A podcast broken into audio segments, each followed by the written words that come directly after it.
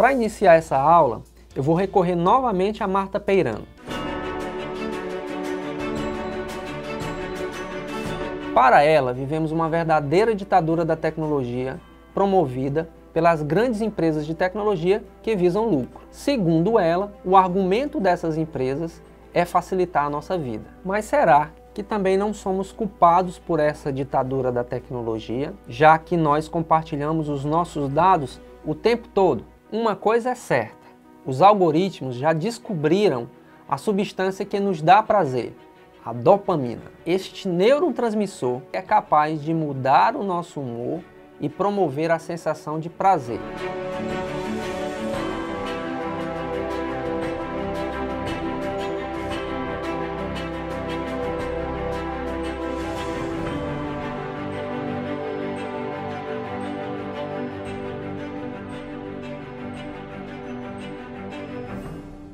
Espero que até aqui tenha dado para você perceber que a atenção é a mina de ouro da nossa época. Assim como o ouro e o diamante têm o seu valor pautado na escassez, com a atenção também não é diferente. Por isso é tão importante que suas ideias e projetos estejam conectados à economia da atenção. Para isso, eu vou te dar algumas dicas fundamentais que vão te ajudar a sobreviver nesse cenário aparentemente caótico.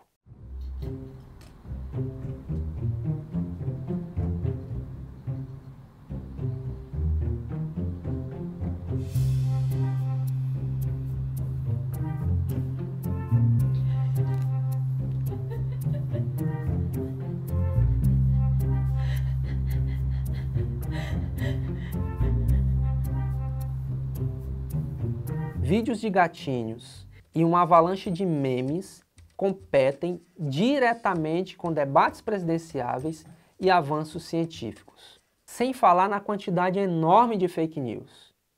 Tudo isso clama pela atenção das pessoas. O fato é que, sem a atenção das pessoas, nós não temos negócios. O expert em cultura digital Kevin Kelly elencou seis tópicos que podem guiar estratégias de valorização de conteúdo. São conceitos que fazem sentido em qualquer esforço para atrair a atenção das pessoas nos dias de hoje. Primeiro, imediatismo.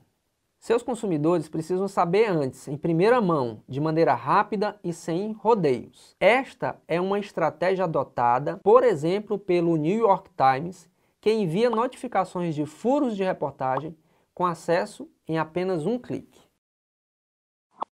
2. Personalização um conteúdo específico para cada indivíduo. O que parece virtualmente impossível pode ser viabilizado com a inteligência artificial. Muitas empresas, inclusive, já concentram esforços na publicidade cognitiva para aumentar a relevância da mensagem que pretendem transmitir. Mas antes de embarcar em longos projetos de desenvolvimento ou contratar empresas especializadas, você pode traçar estratégias que separam o conteúdo por nichos. Este é o primeiro passo para a verdadeira personalização na economia da atenção. Terceiro, interpretação. Uma postura analítica na geração de conteúdo provoca a sua valorização instantânea. Um exemplo claro é o papel de editores no cenário atual. Qualquer um pode publicar livros de forma independente e muitas vezes nem são necessários recursos financeiros, já que podem ser realizados financiamentos coletivos, os chamados crowdfundings. Em um ambiente em que todos podem publicar, o papel interpretativo das editoras se destaca e elas se tornam uma chancela de qualidade. As pessoas precisam ser guiadas por um mar de informação e se a sua empresa cuida dessa curadoria e da contextualização do conteúdo, ela ganha relevância. Quarto, autenticidade.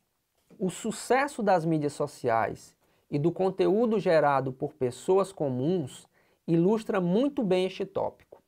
Vídeos amadores e sem muita sofisticação parecem mais verdadeiros do que filmes promocionais repletos de efeitos e tratamentos que caracterizam a propaganda tradicional. Caneta azul, azul caneta, caneta azul, tá marcada com minhas letras. Calma, não estou dizendo para você criar um novo hit da internet no momento. Quero que observe a autenticidade do vídeo. Apresentar algo mais simples e sem acabamento parece um contrassenso no universo da publicidade, mas são justamente vídeos despretensiosos de influenciadores que atingem altos resultados. A sua empresa, a sua ideia, o seu projeto precisa se comunicar de forma autêntica, se não pela linguagem, pela mensagem em si. Quinto, acesso. Basicamente, oferecer conteúdo quando e como seus consumidores quiserem.